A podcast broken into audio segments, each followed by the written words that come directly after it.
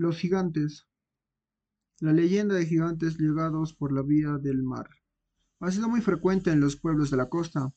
Es así como algunos mitos aseguran que el templo de Pachacamac fue también construido por hombres de elevada estatura y que los mismos lo fueron los fundadores del reino Chimú. En la costa de Ecuador hay dos leyendas de gigantes. Una es la de referente a los desembarcados en Santa Elena y la otra trata de una llegada similar de gente de elevado porte a Puerto Viejo, en tiempos en que los incas ya habían conquistado la región Taiyán.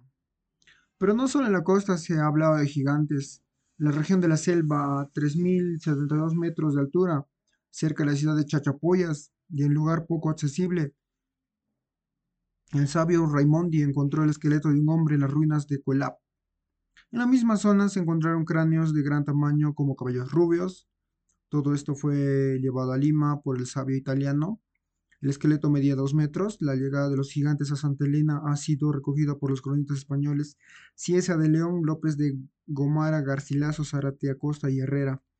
Los gigantes habían llegado por el mar en basas de juncos, eran de doble estatura de los naturales, de grandes ojos y largas trenzas, no tenían barba y algunos estaban desnudos, mientras otros estaban cubiertos con pieles, llegaron sin mujeres. Los gigantes desembarcaron en una zona de poca agua, de tal modo que cavaron un pozo muy hondo en la roca viva para tener líquido abundante y fresco. Eran pescadores, para lo cual usaban redes y aparejos consumiendo pescado en cantidades fantásticas. Era de temperamento feroz y falta de mujeres tomaron los, las de los naturales, pero como eran muy depravados terminaron por matarlas. Ante tanto vejamen, los habitantes del lugar huyeron al interior y entonces los gigantes cayeron en el vicio de la sodomía. Los dioses enviaron fuego del cielo y un ángel exterminador con flamígera espada los mató a todos.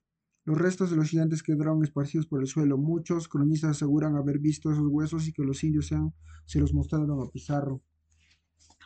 Esos restos han sido sometidos recientemente a la prueba de carbono y han quedado revelados que tenían 18.400 años de existencia.